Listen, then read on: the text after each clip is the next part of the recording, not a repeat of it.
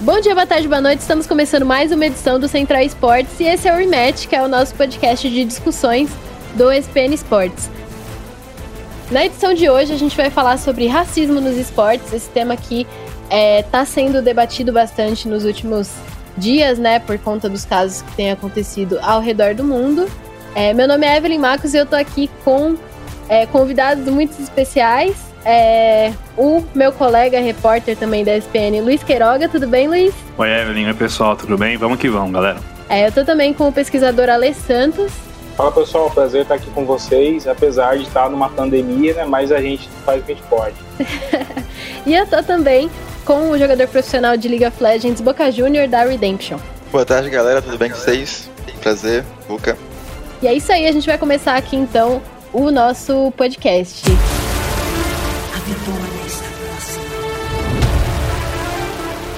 O motivo do racismo estar tá sendo mais falado nesses últimos dias é por conta do assassinato do George Floyd, que aconteceu lá nos Estados Unidos, né? No meio da pandemia, apesar da gente estar tá, é, em uma pandemia, como o Ale Santos é, lembrou a gente, né?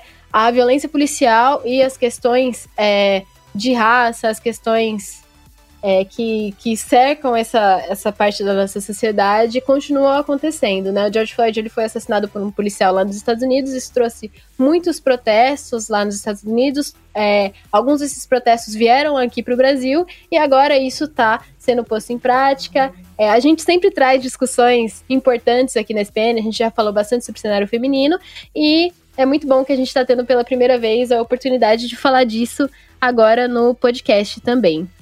É, então eu queria que vocês começassem me falando um pouquinho sobre esse caso e por que tá todo mundo falando de racismo, especificamente nos esportes. A gente viu muitas organizações é, se manifestando e tal. Por que que isso está sendo é, trazido nesse momento? Se eu posso puxar aqui a fila, é, até mesmo pelo contexto de esportes, né? É aquilo. No com, a, com o assassinato do, do Floyd, né, a, a, gente começou a ter uma, uma repercussão mundial, né, com a hashtag é, Black Lives Matter, e os, as organizações aqui no Brasil de esporte eletrônico começaram, né, a se mobilizar, e a primeira foi a, a Fúria, né, só que é a partir disso que já começamos a, a nossa conversa, já vou aqui introduzir o, o Ale também, principalmente, porque quando começou a falar sobre o assunto, percebemos que nós não falamos sobre o assunto, né? Então a Fúria fez uma postagem e que a, a hashtag colocada ali que chamou atenção foi All Lives, ou seja, né, todas as vidas. E isso gera claramente um, né, um, um, um conflito, um apagamento da discussão né, racial e é, cria mais desinformação do que ajuda a causa, né? O Alex pode comentar um pouquinho sobre essas diferenças e o, e o Floyd. Ontem, essa semana, teve um garoto que foi colocado num elevador e ele acabou caindo de um prédio do nono andar, sabe? Esse garoto, a gente fica se perguntando qual pai colocaria seu próprio filho num garoto num elevador sozinho, seja no shopping, seja no prédio, deixaria ele abandonado assim. Acontece quando a gente diz que vidas negras importam, não estamos diminuindo a vida de pessoas brancas, mas a gente está cobrando uma sociedade que por mais que esteja escrito nas leis que todos somos iguais, ela nos enxerga de forma, forma diferente. Tem muitos testes aí que vocês podem ver na, no YouTube de quando você deixa uma criança branca sozinha na praça e três minutos depois alguém para para perguntar se ela está sozinha, se onde está a mãe dela. E quando você deixa uma criança negra, as pessoas passam por ela e ela fica minutos sozinha. Por que, que isso acontece? Porque nós estamos acostumados a ver negros como pobres, é, a ver negros pedindo dinheiro na rua, a ver negros é, trabalhando com seus filhos no trânsito. Então, essas imagens que se tornam padrões da sociedade nos dessensibilizam. Quando a gente diz vidas negras importam, está querendo dizer vocês devem se importar da mesma maneira que se importa com uma criança branca. Fosse uma garotinha branca no elevador sozinho, você acha que alguém não teria parado ela? Alguém não teria perguntado se o que ela estaria fazendo? Será que a mãe teria deixado essa garotinha sozinha ali no elevador? É, é muito complicado a gente discutir, falar que todas as vidas importam, quando a sociedade mostra que não. Mesmo pelo fato dessa mulher ela ter é, pago 20 mil reais para sair, né? Praticamente ela pagou o preço da vida do Miguel, 20 mil reais, quando no Brasil a maior parte dos presidiários não tiveram julgamento ainda, porque não tem advogado e são negros. Isso mostra a sociedade muito distante. Só para não tomar mais tempo nessa resposta, eu gostaria de lembrar de como foi a campanha de Luther King em Birmingham em 63 ele começou a colocar crianças e, e mulheres ali para fazer uma fila e ficar simplesmente parado reivindicando seus direitos. Foi quando os policiais chegaram com cachorro e mangueiras e começaram a atacar eles. O que o Luther King e todo o movimento cristão daquele, né, daquela aliança cristã é, pelos movimentos de civis estavam querendo era só expor para a imprensa o que já acontecia na sociedade, o que a imprensa não, é, não via, o que a sociedade branca não via. Isso tem muito a ver com essa discussão do George Floyd. A morte de pessoas negras já acontece. Em 2014, o Eric Garner morreu em Nova York e as últimas palavras dele foi, foram não consigo respirar. Só que desde 2014 até agora, as, as imagens do racismo estão ficando mais evidente e talvez pessoas estão falando coisas mais racistas na internet. Nós temos mais registros e por mais registros a sociedade está se sensibilizando mais. Não tem como negar algo que a gente vê no YouTube, no Instagram, no Twitter, o que a gente vê as pessoas falando no, nos jogos, o que a gente vê é, na nossa cara, né? É, sim, muito bem colocado pelo Alê, né? Agora, por conta dessas coisas terríveis que estão acontecendo, as pessoas estão realmente falando muito disso. E com isso, o meio do, dos esportes começou a falar também. O Luiz puxou muito bem a questão da Fúria, né? Que a Fúria se posicionou sobre isso depois que outras organizações lá fora se posicionaram, disseram que Black, Black Lives Matter. É, a Fúria se posicionou eles se posicionaram de um jeito muito complicado, né? Que eles colocaram, pô, a gente apoia a causa e All Lives Matter, e não é assim, né? Que, que se coloca. E um, um dos estopins para a gente querer gravar esse podcast, para a gente querer é, trazer essa discussão para a ESPN, para o nosso podcast, foi uma postagem do Sandy, que é um técnico de, de League of Legends também, é, queridíssimo da gente também, que ele contou de algumas situações que ele viveu nos esportes por ser negro e que ele é, não percebeu que era por conta disso até ele se tocar das situações que ele passa por ser negro, né? Que outros técnicos brancos não passam, que outros jogadores brancos não passam e profissionais do cenário como um todo não passam é, por serem brancos. Então eu queria, a gente chamou justamente o Boca aqui para como um protagonista da indústria dos esportes, né? Que ele é jogador e tal. E eu queria saber é, do próprio Boca se você já é, passou por alguma situação desse jeito, se você já é, teve esse insight de coisas que você é, passou de parte da sua trajetória que aconteceu que não aconteceria se você fosse branco? Cara, acho que não diretamente, tipo, alguém, sei lá, vindo me agredir ou alguém vindo me xingar. Isso nunca aconteceu, tirando solo kill. Em solo kill, infelizmente, isso acontece bastante. O, a comunidade do League of Legends em si ela é muito tóxica. E quando você está atrás de um computador, tudo fica muito mais fácil. Então, pelo menos em solo kill, sempre rolou aquele cala a boca, seu preto, cala a boca, nesse nível para mais. Mas pelo menos no, na minha trajetória, uh, o, que aconteceu, o que aconteceu, pelo menos que eu vejo que outras pessoas não aconteceram, foi que eu sofri muito para entrar no, no cenário por causa da minha por causa da minha vivência, por causa da, do que eu tive quando comecei, que eu tive que fazer elo job basicamente. Não faço elo job pessoas, porque eu tinha que ter dinheiro uh, para a nossa família se eu quisesse terminar os estudos e quisesse jogar mesmo, eu tinha que, sei lá, ter algum tipo de retorno para eles. E isso acontecia muito lá em casa. Tipo, quando acabou minha escola, meu pai falou: Mano, você tem que fazer faculdade. Minha mãe, mano, você tem que estudar. E se eu não fizesse isso na, se eu não fizesse esse job, eu tinha que basicamente desistir de jogar LOL. E eu acho que isso, isso não acontece com muitas pessoas brancas. E bastante com negro, mas por causa da, da nossa desigualdade social, entende? É, o Boca falou de Elo Job. Elo Job é basicamente você é. subir o elo de contas de jogadores de elos mais baixos em troca de dinheiro, né? Isso daqui é, são as filas ranqueadas do League of Legends, pro pessoal que não tá familiarizado com esses termos específicos da comunidade. Luiz, o que, que, você tem a dizer sobre isso? Ele falou uma questão muito importante sobre, né, ter que é, trabalhar, ter que dar um retorno para a família dele, né, tudo mais, e já acoplou isso à questão da questão social, né, a desigualdade.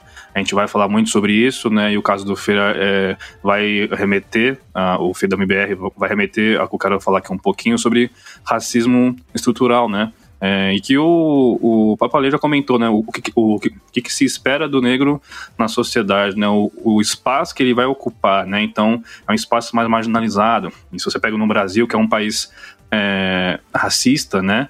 É, de diversas maneiras e bem enraizado, então você tem uma complicação que afasta, né? Um, ou complica o acesso de uma pessoa é, negra nesse, nesse meio né?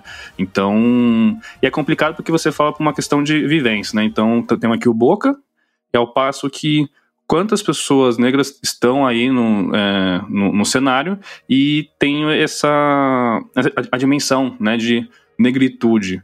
É, quantas pessoas são negras, né, mesmo de, de pele clara, mas se entendem quantas pessoas negras, né? eu ia falar de um caso que aconteceu comigo, tipo, a minha, a minha família era tão rígida em relação a isso, tinha uma época que meu irmão falou pra mim que ele falou assim: Ó, você pega top 15 ou a gente desliga a internet. Nossa. E era isso. Nossa. Ou tipo assim, ou era, ou era basicamente, tipo assim, o melhor, e tipo assim, na Paraíba, eu não tinha um PC dos melhores, eu não tinha, tipo, uh, sei lá, a melhor, a melhor internet, etc. E eu tinha que fazer isso. E eu consegui, tipo, eu, felizmente isso foi algo bom para mim, porque eu consegui me motivar com aquilo, mas. Uh, para outras, várias outras pessoas não seria desse mesmo jeito, entendeu? Cara, e quantos jogadores é brancos é passariam por isso, né?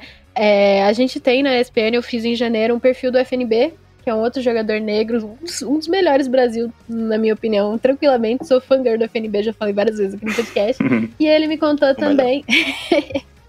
e ele me contou também de que assim, ele é, jogava com um computador que era muito abaixo do que os outros jogavam. Ele ganhou um computador para tentar seguir como profissional e ele passou por muitas dificuldades que eu não vejo outros jogadores passando, né? É, essa coisa estrutural que o Luiz falou é muito sobre isso, né? Sobre é, as condições que vocês têm para se dedicar, o, o, é a escada que vocês têm que subir para conseguir se dedicar na mesma, é, na mesma intensidade que um jogador branco. Pelo menos para mim era muito mais complicado porque tipo na minha família são eu, meu, eu mais dois irmãos, minha mãe e meu pai. Então a gente conseguiu muito difícil comprar um computador, era um computador meio ruim, mas era um computador que dava para jogar LOL com 30 FPS. E tinha que dividir o computador entre as duas pessoas. Então, sei lá, eu jogava 4 horas por dia. Para você ser profissional com 4 horas por dia é muito, muito impossível. Então eu tinha que ir pra, sei lá, tinha que ir pra uma house, tinha que ir pra casa de amigo, eu tinha que. Eu, eu me lembro muito bem que quando eu ia pra uma house, eu ficava fazendo favor para todo mundo, sei lá, vai ali comprar algo para mim. Eu ia lá, voltava, era mais 30 minutos, esses 30 minutos eu tentava jogar uma partida entre várias outras coisas que eu fazia. E o que eu fazia? Eu chegava de manhã na lan house, uh, depois da escola, né, que eu estudava de manhã, eu jogava, sei lá, algumas horas que eu conseguia dinheiro, tinha várias coisas que eu tentava fazer para conseguir dinheiro, como, sei lá, vender sucata mesmo. Já cheguei a vender para conseguir dinheiro. Eu jogava duas horas assim, e nessas duas horas eu baixava vários VODs para assistir uh, em casa na televisão eu tinha conseguido no pendrive e eu conseguia colocar na televisão e todo dia eu ficava vendo esses vlogs, entendeu? Então era, tipo assim, muito complicado pra, tipo assim, ser bom ou pra conseguir ter a mesma. Como é que eu posso falar? O mesmo nível de. Tá ali em igualdade, né? O nível, né? Exatamente. Então tem o mesmo nível de, sei lá, setup do que um, um cara normal tem, basicamente, entendeu? Então era muito difícil, muito difícil. É, então acho que esse racismo é bastante quando a gente fala que de ofensas que acontecem em jogos, ele é só a ponta do iceberg, né? Porque o que existe é toda uma construção histórica que vai inferiorizar o negro né? no Brasil. Para quem não conhece, a maior parte da garotada, inclusive gamer, não, não conhece porque isso não se ensina nas escolas. É, os médicos, os psiquiatras defendiam que o negro era biologicamente inferior. Você tinha no Brasil teorias que diziam que o cérebro do negro era, era pequeno e que diziam que o negro não poderia ser tão inteligente quanto uma pessoa branca. Isso deixou esses estereótipos que faz com que um jogador negro ele chegue na, no, no, no, top de algum game e as outras pessoas passam a questionar: será que ele é bom mesmo? Será que ele é tão bom? E também isso cria esse padrão de. A gente se acostuma com o padrão de pessoas brancas, né? Quanto a gente convive muito e só vê essas pessoas brancas nos, nas melhores posições, quando a gente vê uma pessoa diferente, a gente questiona, porque o cérebro humano é assim, né? Se você só vê é, camisetas azuis, quando aparece uma camiseta amarela no lugar, você fala, nossa, isso está estranho para mim. Então a gente reproduz isso em relações sociais também. Essa estrutura que a gente vai falar mais adiante, que é o que estruturou o, o país racialmente, ela é reproduzida mesmo que você não tenha intenção. Por isso o racismo não é uma ofensa apenas, por isso que o racismo não necessariamente é consciente e é intencional, mas é uma reprodução desse padrão, né? Eu, por exemplo, vejo muito que as, a indústria gamer ela tem uma dificuldade de inserir personagens negros. Está melhorando, mas ainda não é tão ok. A gente vai falar sobre isso também. E uma vez eu escrevi um artigo falando que eu só escrevi dizendo que eu não me enxergava no, nos personagens do LoL e os, os, jogadores do LoL vieram me atacar e xingar de tudo quanto é nome, sabe? Porque na cabeça deles eu estava fugindo do padrão que eles estão acostumados. A gente precisa ajudar essa sociedade a quebrar esses padrões para que eles se abram a, a ter uma experiência mais diversa, né? Uma coisa que eu falei em algum momento é, no podcast ou no, no, Twitter, não me lembro, de que eu comecei a jogar LOL porque eu me enxergava nas personagens, né? Era um dos poucos jogos online que em 2013, 2014 tinha mulheres como personagens jogáveis. E aí, quando eu paro para pensar, em quem que uma mulher negra vai se espelhar? Sabe? Você teve, sei lá, você tem dois personagens negros no League of Legends, né? Você tem o Echo e o Lucian. Tem a cena também.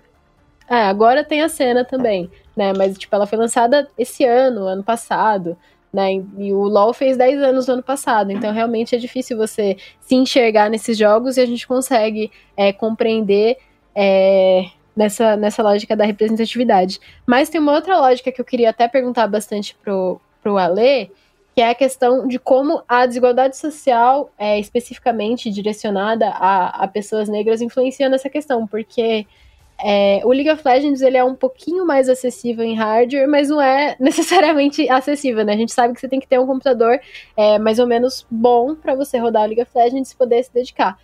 É, Ale, você consegue é, falar pra gente sobre isso? É, como é, o fato de que você precisa de mais grana para se dedicar no, a, a, aos esportes como um todo influencia no topo da pirâmide? Isso não tem a ver só com os esportes, mas tem a ver com a tecnologia ela segregar no Brasil. Se você acompanha as notícias, os jornais, você vai perceber quanta gente não consegue receber o auxílio emergencial porque não acessa a internet, porque não tem um celular para instalar um aplicativo do, da Caixa ou simplesmente não consegue entrar no site para saber se o auxílio emergencial dela foi liberado ou não. Nós vivemos num país que apenas 98 milhões de pessoas estão na internet. A gente está falando de um país de 209 milhões de brasileiros. Então isso já quebra o mito de que está todo mundo ali em pé de igualdade. 45 milhões de brasileiros nunca acessaram a internet. Essa é uma estatística desse ano. Então agora imagina o quanto a gente está falando só de acesso à internet. Imagina o acesso às melhores tecnologias, que é que seja um melhor celular, um celular que, que, que tenha um, um Android mais atualizado. Isso já começa a dividir mais ainda as pessoas. E um PC gamer. Isso faz com que na internet brasileira só 39% dos usuários são negros. Isso os dados atualizados. É, a minoria inter, é, do Brasil que está na internet é negro. Isso faz com que a tecnologia se molde à branquitude, né? O mercado gamer ele é voltado para o imaginário branco, ele é voltado para o dinheiro branco, ele é voltado para as pessoas brancas, porque é onde as pessoas, a, a maior parcela das pessoas que estão no mercado gamer são pessoas brancas. Porque elas têm mais acesso a computadores, porque têm mais acesso, inclusive, a, a jogar para quem é vem da periferia, para quem vem de uma realidade pobre, que seja do interior, é, a gente precisa trabalhar para ajudar os pais, a gente precisa trabalhar para pagar as contas e os nossos pais acham que jogar é só diversão e que você vai, não vai ser nenhuma profissão com isso, tá ligado? Isso, é, isso é muito, muito forte ainda no interior, muito forte em algumas regiões do Brasil também. Então você não tem é, os melhores computadores. Eu acho que a maior parte dos acessos na internet hoje no Brasil são de celulares, então você tem que avaliar qual é a, a característica desse celular. As redes sociais também não são igualitárias. Você tem no Twitter 41 milhões de usuários só, o YouTube só tem 98 milhões de, de usuários. É, só para vocês terem uma ideia, 98 milhões é exatamente o número de negros que tem no país. Então, você tem 98 milhões, quer dizer que você está excluindo uma população inteira brasileira desse acesso. E aí você vai ter, obviamente, essa reprodução. E você está criando um padrão padrão de um jogo, de uma comunidade brasileira que se reproduz com a maioria branca nos times profissionais de esportes, a maioria branca nos streamers, e até mesmo as pessoas que acessam, que dão audiência, são brancos se identificando com outros brancos.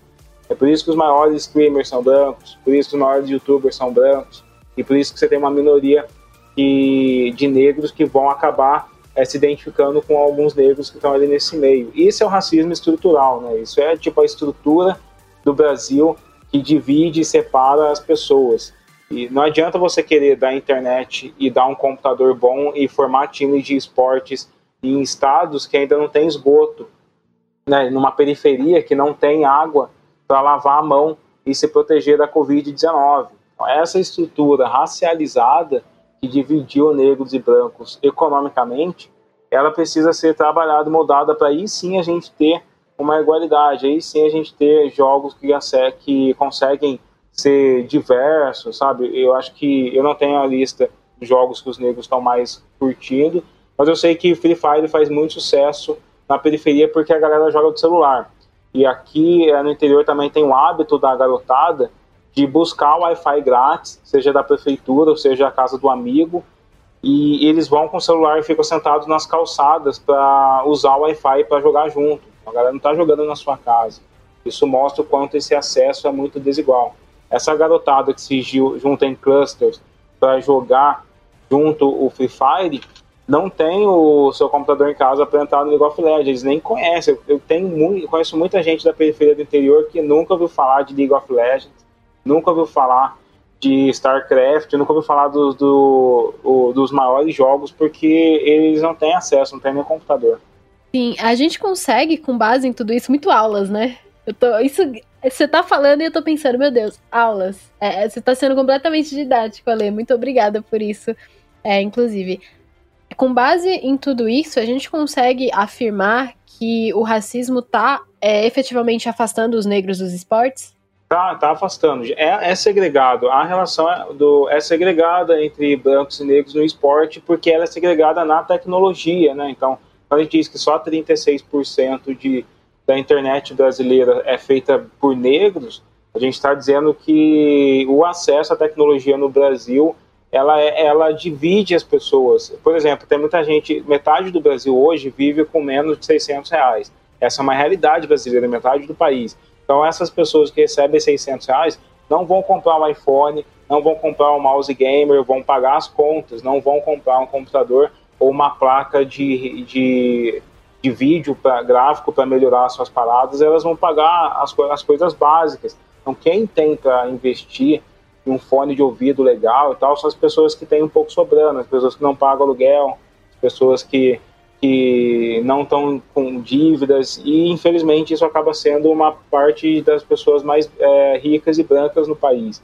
Isso se reflete na indústria gamer, né? Por isso que a indústria, as empresas acabam se moldando e talvez elas não percebam isso, porque essa é uma discussão muito recente, é, que elas se moldam mais para as pessoas brancas do que para as pessoas negras. Agora a gente vê uma movimentação. Quando, e por exemplo, é, o Mano Brown fez uma música de funk citando Free Fire com funkeiro também, tá ligado? Então, é, esse é o movimento dos games entrando na periferia. A gente teve o maior show é, de, de rap, de trap, que aconteceu no, no, no PUBG também, com 2,5 milhões de pessoas. No Fortnite, né? Fortnite, o James Scott. É, assistindo James Scott. Então, esses é as pessoas, e repare que é, é, são jogos que podem ser acessados pelo mobile também, porque é onde as pessoas negras estão acessando a internet no Brasil, acessando jogos no Brasil.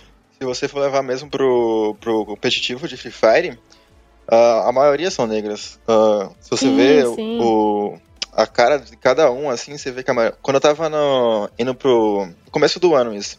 Quando eu tava indo no CBLOL, eu tava indo pro estúdio, o estúdio do CBLOL é o mesmo estúdio do Free Fire. E, tava, e no dia tava rolando partida do Free Fire lá, eu não sei se era qual era o campeonato. E quando... É o BFF, é o Brasileirão. Exatamente. E quando eu tava entrando assim, eu, mano, eu achei, tipo assim, eu fiquei, o que que tá acontecendo aqui? Porque só tinha, tinha vários negros assim. E eu fiquei, ué, aí depois eu vim saber que era campeonato de Free Fire. Tipo, parecia que eu tava em casa, tá ligado? Eu hum. simplesmente me senti bem porque eu vi tanta gente daquele jeito ali, tá ligado? Porque, tipo assim, lá na Paraíba, as pessoas que eu convivi minha vida inteira, é, são todas daquele jeito, tá ligado? Todas, sei lá, os negrinhos de, sei lá, os cordões de prata, tá ligado? E eu ficava, que, que sonho, tá ligado? E lá no Free Fire é exatamente assim. Eu acho que essa acessibilidade é o que tem que ser pro futuro, sabe? Porque o preço de um computador gamer pro preço do celular que, sei lá, várias pessoas têm, ou algumas pessoas têm, é, é grotesco, sabe? E, e, eu acho que isso é o futuro, basicamente. Sim, o Boca falou tudo, né? E o Free Fire é, é um esporte que democratiza muito os esportes como um todo. Né? Eu acho isso muito, muito, muito incrível no Free Fire. Tem o Ale citou que os meninos se reúnem fora de casa para jogar Free Fire, né? Uhum. E se eu não me engano, o Fixa, que ele é de alguma cidade do Piauí, eu não sei exatamente a história dele. Ele começou aproveitando o Wi-Fi de uma rodoviária para conseguir jogar Free Fire e ele é campeão mundial hoje em dia, né? Foi campeão mundial é, pelo Corinthians. Eu, eu não me lembro onde eu ouvi essa história, mas essa é uma, uma parte da história dele. A gente tem o Peu, que é campeão brasileiro pela Liquid, né? Que já representa a Team Liquid, e isso é, tem a ver diretamente com essa acessibilidade um pouquinho maior que o Free Fire proporciona. E outros jogos não tem tanto isso, né? E toda essa estrutura que o Ale tá explicando pra gente resulta em um CBLOL que tem dois negros, né? O Boca e o, e o FNB nessa última etapa. E um brasileirão de Rainbow Six que até pouco tempo tinha um negro, que era o Drix como técnico da, da NTZ. É, e isso é muito complicado, né, da gente observar nos esportes. A gente prega muito uma cultura de que, ah, não sei o que, os esportes é, são para todo mundo, sendo que quando a gente para para pensar, eles não são. Né? Eles ainda não são e ainda precisam é, mudar muitas coisas para realmente é, entrarem nessa esfera de ser realmente inclusivo. É, nos últimos dias a gente viu alguns episódios de racismo sendo expostos, né? É, aparecendo, se tornando pauta, e um deles foi o do Fer, que é um jogador do IBR, um dos jogadores brasileiros mais influentes no mundo, né? Em que um clipe da stream dele dizia que é, era ele dizendo que o cabelo dele era bom e que não sei o que, cabelo ruim. Luiz, você quer falar um pouquinho pra gente sobre isso? Tem que falar, né? Querendo ou não, tem que falar. E eu mesmo que falo diariamente no meu Twitter, o pessoal pode perceber que eu tô um pouco mais na minha, porque é difícil, né, encarar tudo isso e o quão bom é ouvir pessoas que vivem, pessoas que trazem um, uma pesquisa, vivência e, e, e sofrem na pele, né?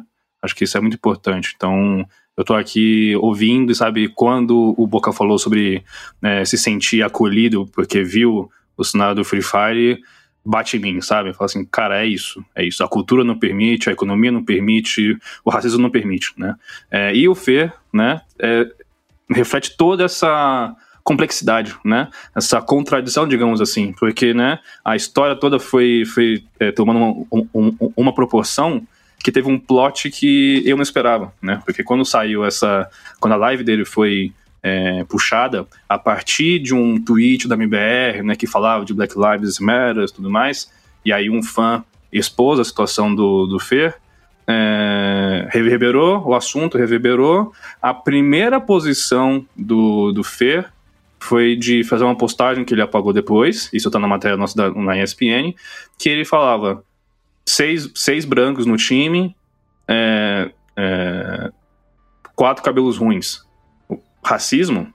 Acho que vocês são racistas. Ele falou nessa, nessa linha, né? E apagou, fez uma fez uma, uma retratação, né? Aonde ele, ele trouxe um vídeo dele também live, onde ele fala do caso Floyd, em que ele deu uma aula quem viu aquela o trecho da live dele que fala sobre o George Floyd, ele deu uma aula sobre o racismo nos Estados Unidos, até mesmo porque, né, creio eu que ele como ele está lá né, no exterior já há muito tempo, né, ele consegue perceber ainda mais de perto, né, porque realmente a, a tensão racial que tem lá é diferente da, da do Brasil, são racismo, né, que se propaga de maneiras diferentes. Então ele falou até no sentido de, cara, se fosse uma pessoa branca, não teria nem abordagem né? Olha, e assim, é, ele deu uma aula sobre, sobre o assunto.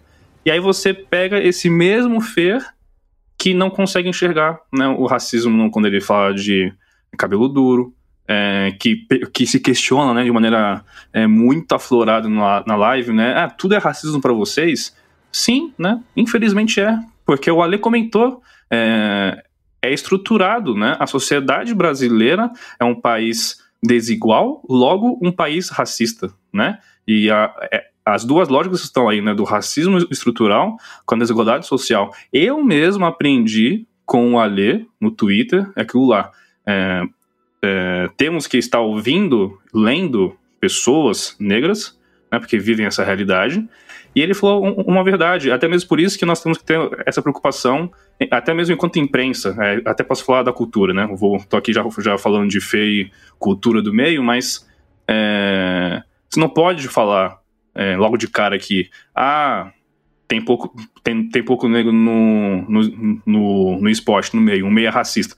Porque a pessoa que não vive essa realidade, que não, tem, que não é ativada para essa situação, seja pelo motivo que for, seja, seja pelo, pelo privilégio de, de, de raça, de classe, enfim, ela já vai levantar uma barreira. Como assim? Então é, é, é crime ser branco? É crime ser branco? Eu, tô errado?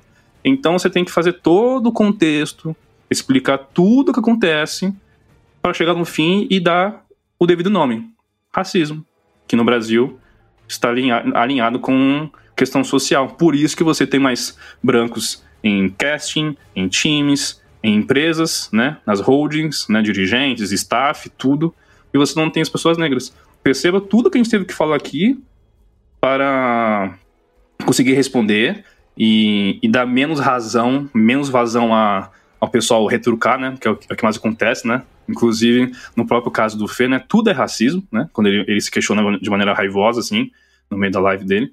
É, para você fazer toda essa pergunta para chegar no próprio caso do Fê, que reverberou, né? Eu mesmo fui um dos que fui lá publicamente e falar assim, Fê, vamos conversar, não é assim, pelo amor de Deus. Olha o que você falou sobre racismo nos Estados Unidos e perceba o processo que vivemos no Brasil, né? É... E depois ele postou um vídeo, né? um vídeo que também estava lá na ESPN e tudo mais, falando, eu não sabia. Eu não sabia que era, um, que era um contexto racista, não sabia que era uma palavra racista em função desse racismo estrutural. E é isso, né? É, quando a gente vive numa bolha branca, a gente perde, né, também essa questão. Eu sou um negro privilegiado por, por ter vivido classe média, por ser classe média, e ter a sorte de ter estudado em, em colégio de elite. Então, é, se eu não sofri por um aspecto social, né, que a minha realidade me permita ter um computador, poder jogar e tudo mais. É, a minha negritude foi questionada e, e, foi abalada na questão da subjetividade, da questão da, da, da minha essência, da minha individualidade. Eu, pessoa negra, eu cresci pensando que fosse uma pessoa branca. E o processo que foi, é, né? As pessoas me chamavam de Will Smith, Ray Charles, eu, nem, eu não entendia. Foi como assim? Por que tá me chamando assim, né? É, para depois eu começar a tomar conscientização, ter né, acessos e falar assim, cara, eu não sou branco, então eu sou o quê? Aí é, começa todo esse processo, que é que eu, eu vejo com, né, é, o Boco também deve ver isso no, no, cenário, que é, tudo bem, você tem pessoas negras no, no, no, meio de esporte eletrônico, elas existem, né, acho que é sempre importante falar, né, pessoas negras existem, só que entenda o contexto em que elas existem. Ao passo, ao passo que até que ponto essa pessoa também se enxerga como uma pessoa negra, né? Porque ela vive uma bolha branca. É, eu acho que você falou aqui essa, essa criação de padrão. Tem um, escritor que é o James Baldwin, um escritor que lutou bastante do, é, na época do Luther King, Malcolm X, que ele tem um documentário é, muito perfeito chamado Eu Não Sou Seu Negro. Vocês podem assistir esse documentário. E ele fala um pouco sobre esse processo de identificação. Ele diz, até os sete anos de idade, você cresce assistindo TV e tudo que você vê é aqueles filmes de bang bang. E aí tudo ao seu redor é branco. Os personagens são brancos, os heróis são brancos, é, os professores são brancos, os repórteres, está todo mundo branco. Você se acha humano, você acha que é, é o padrão, que é normal. E aí você começa a torcer para os cowboys matarem aqueles índios. E aí você vai crescendo e você começa a perceber que você parece mais com os índios que são malignos e monstros do que com os próprios cowboys. E é nessa hora que você tem essa ruptura de que, que destrói, que fala, putz, o que, que eu sou? Sabe, que eu sou? E isso acontece na, na indústria gamer quando você só tem jogos de pessoas brancas. A pessoa negra, o garoto negro, ele, ele passa a ter uma dissonância cognitiva da sua própria identidade, sabe? E é, às vezes é importante a gente lembrar que não basta só ter a cor negra nos personagens. É, isso quando os personagens eles reproduzem é, culturas europeias e culturas brancas. Não adianta se você ter um viking e só mudar a pele desse viking, ele vai continuar sendo viking, que é uma cultura branca. Então o que você precisa ter é essa cultura, é, como por exemplo a afro-americana, que tem um pouco no GTA, que mostra um cara negro dentro de uma periferia negra. Você pode ter uma cultura egípcia, que é uma cultura negra, você pode ter uma cultura de heróis é, como os Zulus. Então, quando você começa a trazer essas outras referências que não são coloniais, que não são eurocêntricas, você começa a povoar o imaginário não só de garotos negros, mas de, de garotos brancos também, a dar valor para a experiência de vida negra. As pessoas negras passam de existir só como um corpo e elas, e elas começam a existir como um ser pensante, intelectual, um ser que, que é respeitado. É, tem um livro que eu preciso citar porque é um livro de 1923, publicado no Brasil, foi editado por Monteiro Lobato, um livro chamado A Cura da Fealdade. É um livro que defendia que os traços africanos são degenerados, africanos e indígenas. Eles achavam que pretos e indígenas e selvagens, como eles chamavam, eram feios e deveriam ser exterminados na face da, do Brasil, da nossa nacionalidade.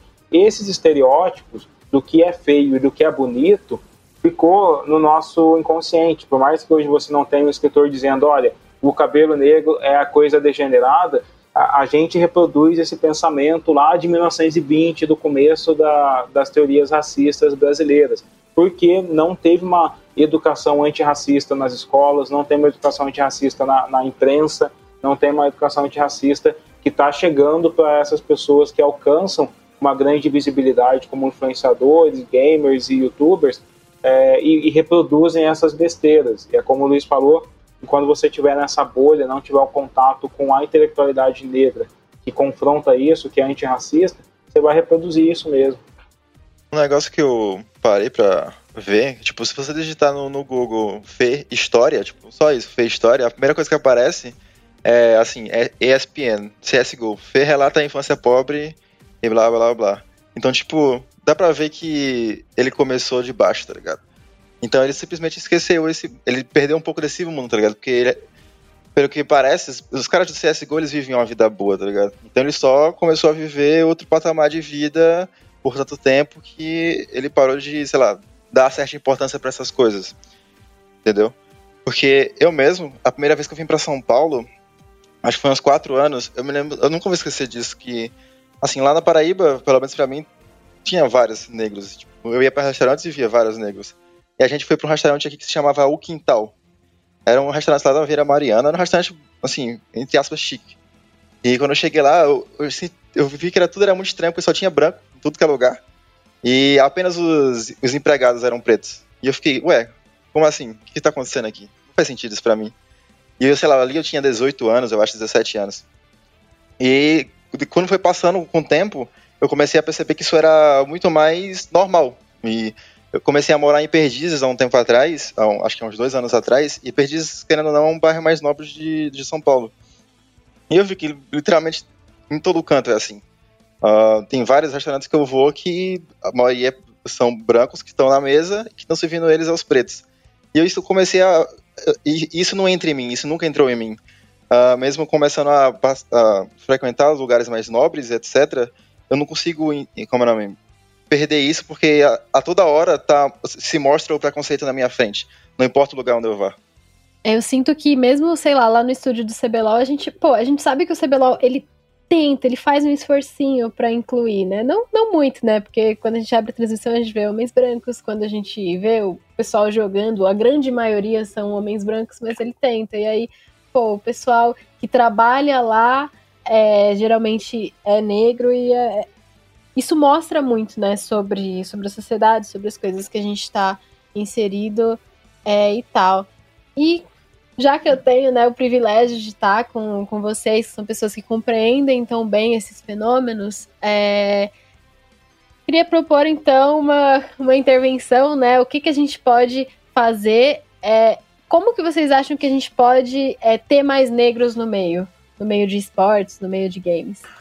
Eu vejo que é, isso está ligado à, à, cultura do meio, né? Então, a partir do momento que eu, como pessoa negra, levanto uma bandeira e questões raciais, eu vou sofrer um silenciamento, seja do mais agressivo até do mais velado, do tipo, não precisa falar disso, espera de falar disso, agora não é o momento, vamos. Nossa, é chato falar isso, né? Você tá sendo chato. Tipo, imagina, é, imagina ter que falar sobre isso o tempo todo, né? Isso que é chato. Nós que estamos nessa posição, né, temos que que vivemos. Nós só queremos jogar, nós só queremos entrar no, no, lobby, lá no servidor do jogo, seja ele qual for, e se divertir, né? Sem ser discriminado, porque a mesma pessoa que fala que não enxerga a cor, ela vai me xingar de macaco, sabendo que eu sou preto. A mesma pessoa que fala que somos todos iguais vai fazer um, um, um xingamento misógino para um, uma mulher, né? É, incomoda a diversidade, incomoda o, o diferente. E, e, isso é assim, é absurdo. Temos que estar falando aqui, 2020, é, sobre isso. Mas acontece, né? Então, como que a gente consegue fazer essas questões? Aí eu já puxo para é, questões de inclusão e conscientização. A gente está aqui tendo agora em evidência né, o, Wakanda, streamers, que não é nada novo, né? Já está aí há um tempo, trabalho que o Thales é, foi o fundador e que tem o Vini, tem a, tem a, a, a Mariana, é, que eles fazem um trabalho incrível de inclusão de pessoas negras no meio do, do é, da stream, principalmente, mas também na questão de chamar criadores de conteúdo. E, claramente, né, que em meio a todos esses processos que vivemos de é, Floyd, racismo e tudo mais, o pessoal começou a olhar, nossa, temos que falar sobre isso no, nos esportes, né? O que, que tem aqui nos esportes? Ah, tem aquele grupo lá de pessoas pretas, vamos, vamos dar visibilidade, vamos falar. E aí eu falo já enquanto imprensa e para questões de streamers e, e empresas. Não basta só você dar visibilidade, não basta só você lembrar que existe ah, um, um, coletivo de pessoas negras, né, é, que são streamers em sua maioria e criadores de conteúdo. Você tem que dar um contexto, tem que dar dimensão. Isso gera conscientização. É muito bacana você ver as pessoas brancas, né, em sua maioria, os streamers brancos que começam a, a dar atenção para o Wakanda. A gente teve aí, por exemplo, o Gaules, que é o principal caso, né, que ele faz a. É, que está agora nesse, nesse mês de junho divulgando, né, o Wakanda. Só que, e não só ele, algumas pessoas também que eu conheço, os streamers famosos, só que falta dar o, o, contexto, né? Então, por que que eu tenho que fazer isso? Tipo, cara, por que que eu tenho que, que reservar com um tempo para divulgar streamers negros. Por que isso? E, e ninguém bate na tecla, ninguém, fa ninguém fala sobre essa conscientização. Isso gera um efeito totalmente problemático, né? É, é, sobre você dar voz para aquela causa sem dar a dimensão correta, o contexto correto, e gera um efeito de raiva, porque a pessoa que está lá também lutando, o, o, o streamer branco que está lá, né, que já foi privilegiado, esse vai ser o primeiro conflito que ele vai ter. Fala assim, cara, eu tô aqui, eu, eu, eu, eu fiz pra merecer minhas coisas, eu, eu tô aqui com meu PC gamer, tudo, tudo mais, fazendo stream. Por que, que aquele pessoal daquele grupo tá ganhando divulgação do Gaules, de não sei quem, e eu não tô? Eu também, eu, eu mereço, né? Aí você começa toda essa questão. É, a partir do momento que as pessoas dão o contexto, ó, é, isso, isso, tem que, isso está sendo feito porque existe racismo, existe desigualdade social, falta acessibilidade, quando, quando damos nomes às coisas, é, flui. Então, é, eu vi, e aqui eu vou, eu vou, citar de novo o Gaules, porque é, eu achei muito nobre o que eu vi depois. Quando ele fala sobre, um dia antes dele falar do, da divulgação do Wakanda, ele também levantou num domingo, que, né, que foi dia de manifestações pelo Brasil, né, São Paulo e Rio principalmente, em Minas também, ele levantou um post falando sobre é, Black Lives, né, Mera? E claramente teve todo um. a gente é, sendo preconceituosa, falando que na verdade todas as vidas importam, falando que é, são pessoas racistas quem está falando que só vida preta importa, né? Tudo mais. É, e ele fez o tweet sem mencionar a palavra racismo. Eu fiquei tipo, caramba, mano, mas temos que dar os nomes. Eu percebi que muitas pessoas influenciadores grandes falaram de racismo sem falar sobre racismo. Né, pessoas que vieram até mesmo me pedir uma consultoria, falaram assim, quero, como que eu posso me posicionar? E, e me mandou um tweet, eu falei assim, pô, é bonito que você tá falando, né? O amor embota, empatia, mas você não tá dando nome. Porque se você dá o nome, começa o efeito. Tá falando de racismo. Agora, para falar de racismo, você tem que entender que é, começa a gerar é, dúvida. Não, mas não é porque é negro, é porque ele é pobre, né? É porque ele não tem acesso ao PC. Beleza, então, ó, racismo tá ligado a desigualdade social. E isso começa a gerar discussões. Você começa a dar, a dar nome às coisas. E o próprio Gaules, que eu fiquei sabendo, e isso que eu acho que é o mais bizarro. Né? Ele fez a divulgação né, na, na, na segunda-feira, dia 1 sobre o Wakanda, começou a divulgação, e depois, no dia seguinte, dia 2, ele para, uma média de 40 mil pessoas, falou um pouco sobre racismo estrutural. E você não teve nenhuma repercussão disso. Eu não fiquei sabendo disso. Eu só fui saber quando, quando montei a pauta aqui do, do programa. Eu fiquei tipo, caramba, por que, que ninguém falou isso? Por que, por que, que nem eu que é, estou ligado a isso tive acesso? Por que, por que ninguém me mandou? Sabe? Ou, por, que isso, por que isso não foi falado? O que foi falado? Ah, o Galês está divulgando as coisas. E você tem o, o, lado positivo disso, mas também tem um, uma série de problemas que estão enraizadas nessa questão do só divulgar, só dar RT, sem dar conscientização. Aqui falando de, é isso, é entender por que, que temos que ter um movimento como o Wakanda, o que, que eles têm de importância, eles são, eles são voltados para a acessibilidade do negro que vive essa, essa exclusão social. Empresas, organizações, não, antes de darem hashtag, tem que falar, tá, mas o que, que eu faço aqui no meu dia a dia, né? É, não fala só em termos de time, né? É, muitos times que deram voz a essa causa não tem negros no, na lineup. E como que é questão de staff, de dirigentes, e por aí vai, né? O que, que você faz na, é, internamente para mudar isso? Ou se você vai estar falando sobre isso, que seja com consciência, que você traga pessoas. Temos o caso de Anitta, né? A, a, a pessoa mais criticada pelo silêncio ensurdecedor, né? Que virou meme. e é, sabe? E ela tá falando assim, gente, eu não sei falar sobre isso. Então, eu estou usando o meu espaço aqui para trazer pessoas negras para falar. Porque é isso que falta.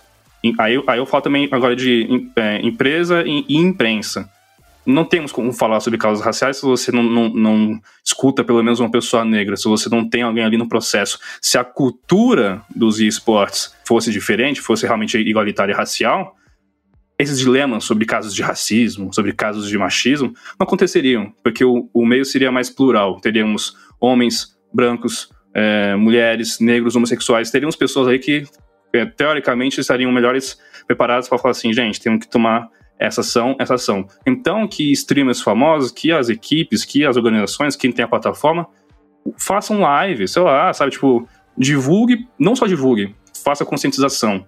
É, isso é importante, porque senão você não gera dimensão. Para finalizar minha fala, é o caso do, do 17, né? Aquele streamer que, que ficou famoso, que eu trouxe a história dele em primeira mão na, na imprensa, que é o streamer negro, tem que ser sempre dito isso nesse contexto, que ele foi vítima, né, digamos assim, de uma doação falsa, né? Ele estava fazendo a sua stream, dentre várias diárias, e uma pessoa idiota fez uma, um, uma brincadeira mais idiota ainda, que fingiu dar para ele uma doação de 4 mil reais. Pronto, fez a doação. Quando o 17 viu, o Guilherme viu, é, ele entrou em choque. Quem vê a live dele, um momento, ele olha para o chat e ele entra em choque, ele começa a chorar de alegria. E é um choro de alegria, de alívio. É um choro doído. É um choro que quando eu vi o vídeo, eu me, eu me sensibilizei como pessoa negra. Eu falei assim, caramba. Isso não é um choro só de pessoa negra. Só que, de novo, contexto.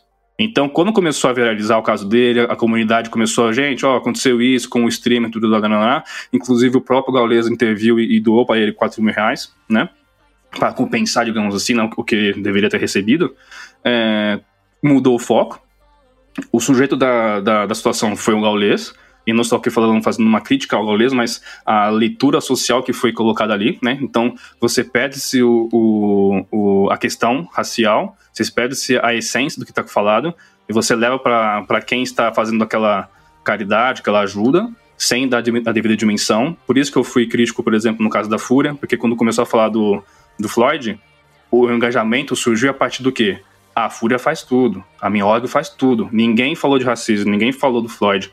No caso do 17, ninguém estava levando em conta o que estava acontecendo. E é fácil falar. Ele foi ingênuo? Ele foi ingênuo, claro, né? Porque é uma onda de brincadeiras idiotas que estão rolando, que tá rolando na internet. Só que o choro dele era muito contextualizado pela, pela realidade dele. É, ele foi ingênuo porque ele, ele é negro. Ele vive um, um, um, dia a dia difícil. Não à toa que eu falo que, que é o seguinte: como foi o, o, meu processo de conversa com ele? Eu fiz a minha pauta, fiz minhas perguntas e falei, tá, é, vou abordar sobre o que aconteceu, né, a dimensão disso tudo, o que, que você acha, o Gaules e tudo mais, porque né, ele é fã do Gaules. E, por último, ia entrar na questão contexto social, econômico. E aí, ó, você acha que tem a ver? Racismo, ser negro, o choro tinha a ver sobre isso. É a última questão. Porque, de novo, né? É, é complicado falar sobre isso. Quando eu é, comecei a primeira pergunta, na primeira resposta ele falou isso para mim. Na primeira resposta ele fala: Queiroga, eu não esperava essa dimensão, ainda mais por ser um, um streamer negro. É difícil. Eu, você entende? Eu falei assim, cara, é isso. E, e ninguém se preocupou com o recorte. A questão, pela nossa estrutura, que é do que é, né, que é voltado para quem já falou aqui, então podemos falar melhor, é, que é uma sociedade voltada para o homem branco cis hétero, é, deturpa, tira de foco que está sendo colocado ali. Então, ninguém falou do Floyd, falou da Fúria, falou das, das organizações, ninguém falou de racismo. No caso do Gaules, que é muito importante que pessoas como ele continuem fazendo, revertendo né, todo esse trabalho que ele tem né, para a comunidade, é, então que continue assim, ele virou o, o, protagonista. Na imprensa saiu que, não, Gaules faz isso, Gaules faz aquilo. Ninguém, ninguém sabe que o 17 chama Guilherme Borges, sabe? Ninguém sabe quem é um cara. E a dimensão que isso se dá. Então, imprensa, empresas, streamers, tem que dar essa dimensão. O contexto para você se conscientizar, para começar a gerar debate. E, e isso tem que ser colocando os pingos nos is. Falar o que acontece. É isso que eu tento fazer na, no meu Twitter, para quem, quem me conhece, e também no Trabalhos. E quem lê o meu trabalho na, do, com 17, como ele me trouxe isso, eu fiz a questão de fundamentar, para não ter né, ninguém retrucando, para ninguém falando nada.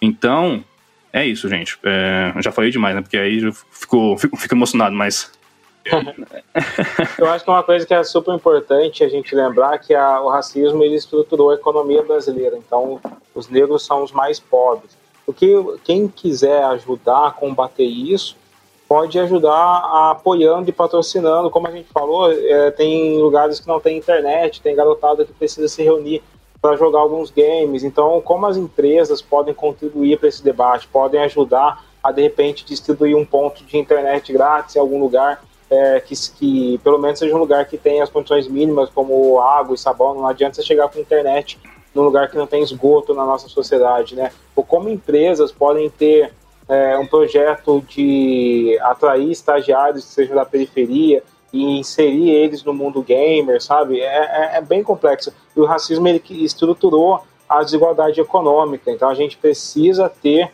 é, empresas que queiram lutar, queiram ser aliadas contra esse racismo.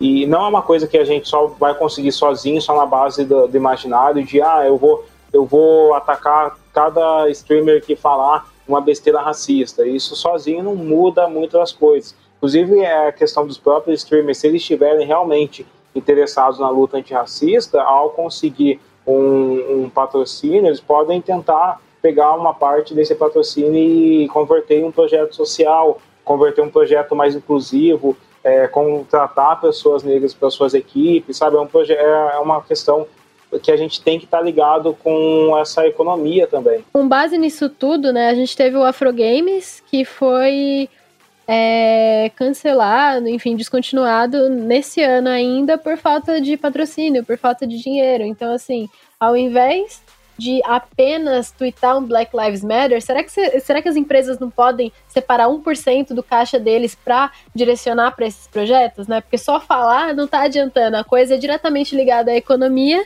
e a economia não está favorecendo, né? Eu gostei muito disso que você falou, Ale. O que, que você estava falando, Boca? Não, eu ia falar soluções para isso.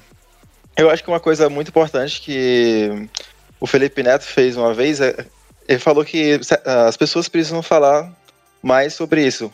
Porque, pelo menos para mim, uh, acontece muito de tipo. Aquela pessoa falou sobre, pô, então eu irei ver o, o que realmente é aquilo. E para muitas mais outras pessoas funcionam assim. E eu vejo que muitas personalidades públicas e muitos streamers e muitas pessoas desse meio não se. não falam sobre isso do jeito que eram para falar, ou, ou sei lá, Porque se mais pessoas falassem sobre isso, mais pessoas iriam atrás, mais pessoas iriam ajudar, e etc, etc. Eu acho que falta muito, muito, muito sobre isso mesmo. E até mesmo o Felipe Neto ele faz isso, ele, ele marca várias pessoas negras no, nos posts dele e mostra, ó, essas aqui são as pessoas, vão atrás, pra, porque uh, eu não sei falar sobre tanto, mas essas pessoas vão, vão poder falar mais sobre isso, entendeu?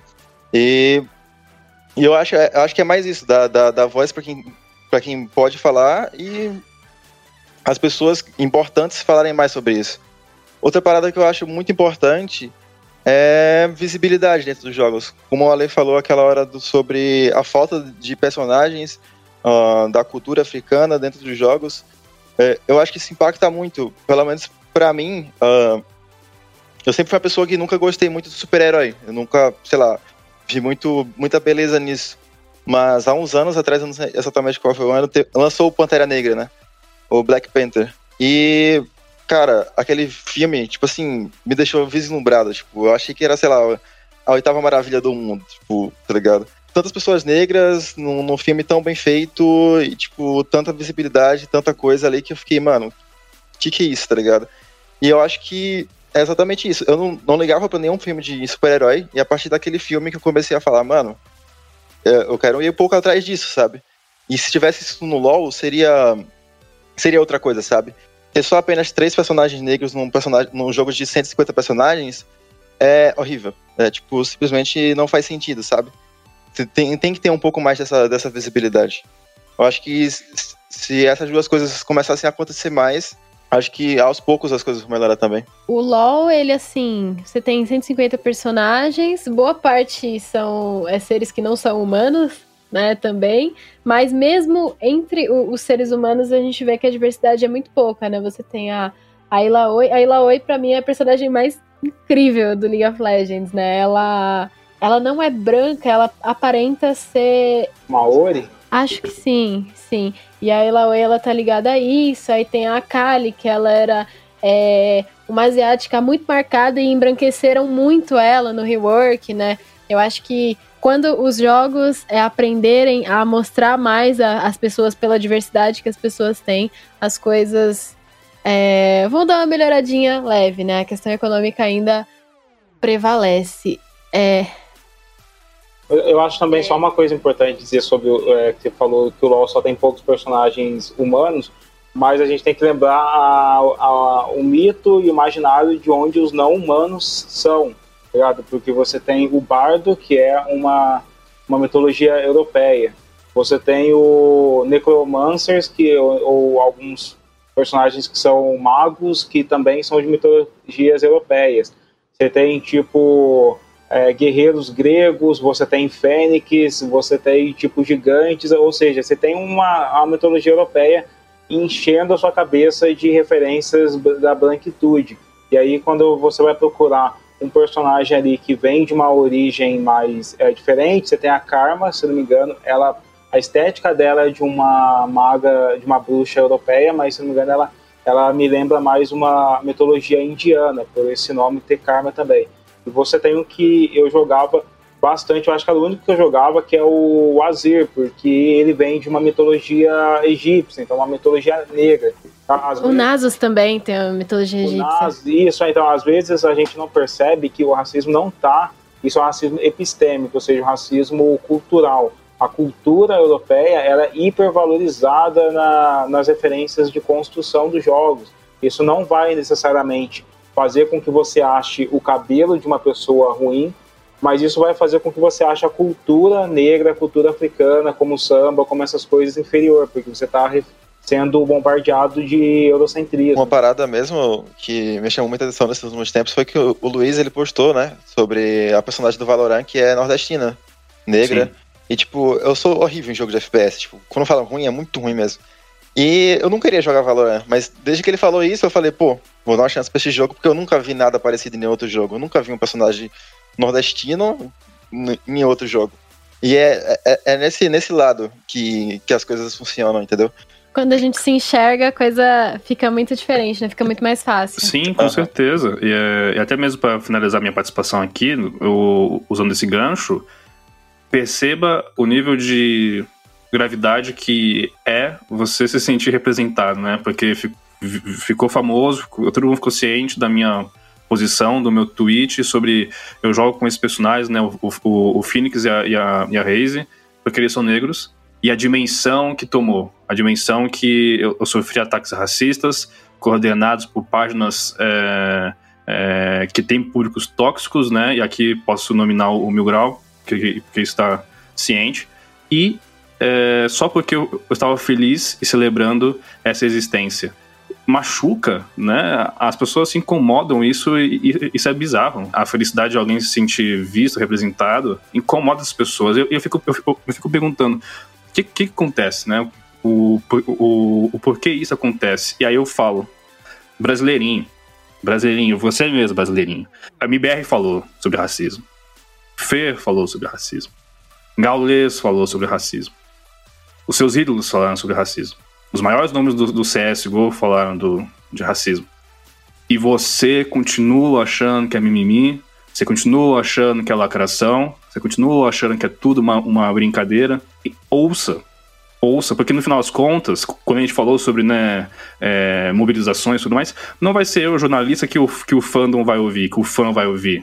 Eu posso estar lá questionando e, e jogando a, né, fogo no parquinho né, tudo mais, só que quem eles vão ouvir são essas pessoas. Então, reflexão. No, na postagem do Fê, na postagem da MBR, pouca gente falou do Gaules falando de fato sobre racismo no Twitter. Pode, pode buscar. Tem dois, três tweets e é o Gaules, sabe? É, mesmo com tudo isso aí, tem gente que não escuta, que retruca, que na, eles estão eles estão lacrando, eles estão cedendo. Só, só pare e ouça. É isso que eu peço, né? Porque cansa, cansa falar, cansa. Então, se você não, não, não escuta uma pessoa preta, escuta aquele seu ídolo. Escuta quem está se está falando sobre isso. E para finalizar mesmo é só dar só dar essa visibilidade tem que ser com responsabilidade, porque a cultura não permite que a pessoa negra é, tenha sua negritude é, exposta, então, como que uma pessoa, como que um jogador, um streamer, um jornalista, um fã, um jogador vai querer postar uma foto com seu periférico, por exemplo, com seu com seu fone de ouvido, ele tem um Black Power e ele vai colocar a foto, o, Black Power vai tirar a foto, o pessoal vai falar do cabelo. O pessoal vai, vai, vai falar sobre isso, sobre aquilo. Que o cabelo é ruim, o cabelo é bombril, que não sei o que. Você entende o, o, o quão difícil é, ocupar esse espaço, né, essa boa e privilegiada, e que é composto por gente branca em sua maioria, é cruel, é triste. Então, é, responsabilidade também e seriedade. Já que você está na causa, fale. Inclusive, se o seu ídolo teve um comentário racista, você tem que cobrar. É posição. A gente não está pedindo nada demais. Ninguém, ninguém aqui está falando para falar de o tempo todo de, de racismo, o tempo todo de machismo. Só que estamos pedindo posicionamentos. E eu acho que não é pedir muito se posicionar contra racismo. É isso. Sim, é, com isso a gente finaliza o nosso podcast, né? Já deu uma horinha de gravação, já conversamos pra caramba. É, eu queria agradecer muito a participação de vocês, queria agradecer muito ao Luiz por topar essa ideia, né? Agradecer muito também ao Ale por ter vindo aqui e explicado todas essas questões pra gente. Eu tenho certeza que foi muito decisivo pro nosso leitor, também pro nosso ouvinte, né? É, poder ter as suas palavras aqui. Muito obrigada mesmo. Muito obrigada também ao Boca por ter trazido as suas vivências para cá. Foi muito importante ouvir vocês três. Muito importante ter esse debate é, aqui nos esportes, né? Aqui na nossa, na nossa mídia. É, e muito importante falar sobre isso, né? É, eu queria encerrar o podcast pedindo para vocês dizerem as suas redes sociais para o pessoal seguir vocês e acompanhar as coisas que vocês falam. Vocês podem passar? Pessoal, quem quiser acompanhar e discutir não só sobre racismo em games, mas falar de literatura, falar de cinema, falar de, de sociedade, de história mesmo, a minha arroba é arroba savagefiction. Ela é arroba do Instagram e arroba do Twitter também. Ah, o meu arroba no, no Twitter é BocajunioLol, B-O-C-A-J-R LOL. E no Instagram é BOC4JR, só que não uso tanto Instagram, mas ele começará a usar. Então, se quiser falar comigo sobre qualquer coisa, literalmente qualquer coisa, até ajuda para como entrar no cenário, tem dificuldades, etc. Estou lá para qualquer pessoa, eu ajudo, pode contar comigo. E no meu caso, né, eu vou falar só Twitter porque é onde eu realmente uso, um Instagram mais lá, pessoal, mais meh.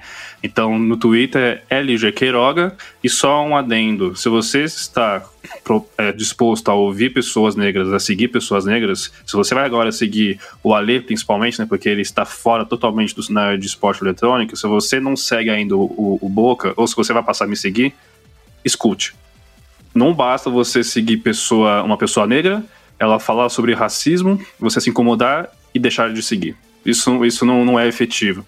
Se esteja disposto a levar aquelas cutucadas, né?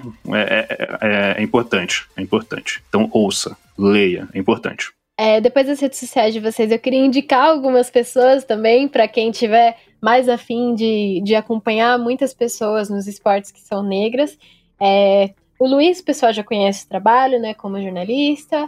É, eu queria indicar também o Gabriel Reis, que ele escreve sobre Free Fire e é um cara fantástico, um jornalista fantástico. Queria indicar o Luiz Felipe Garden, que é caster de esportes, um dos melhores casters que a gente tem nos esportes. Eu é, asseguro isso. Ele tá um pouquinho inativo, mas ele faz casting de fighting games. Sigam o Luiz, acompanhem o trabalho dele. É, tem alguns streamers negros que o pessoal já acompanha, o próprio 17 tem a Nai, que tá no, no Wakanda, né, Luiz? Sim, Wakanda, né? E é Enfim. isso. Sim, sim. É, jogadores mesmo, o próprio o Drix, o, o FNB, essa galera.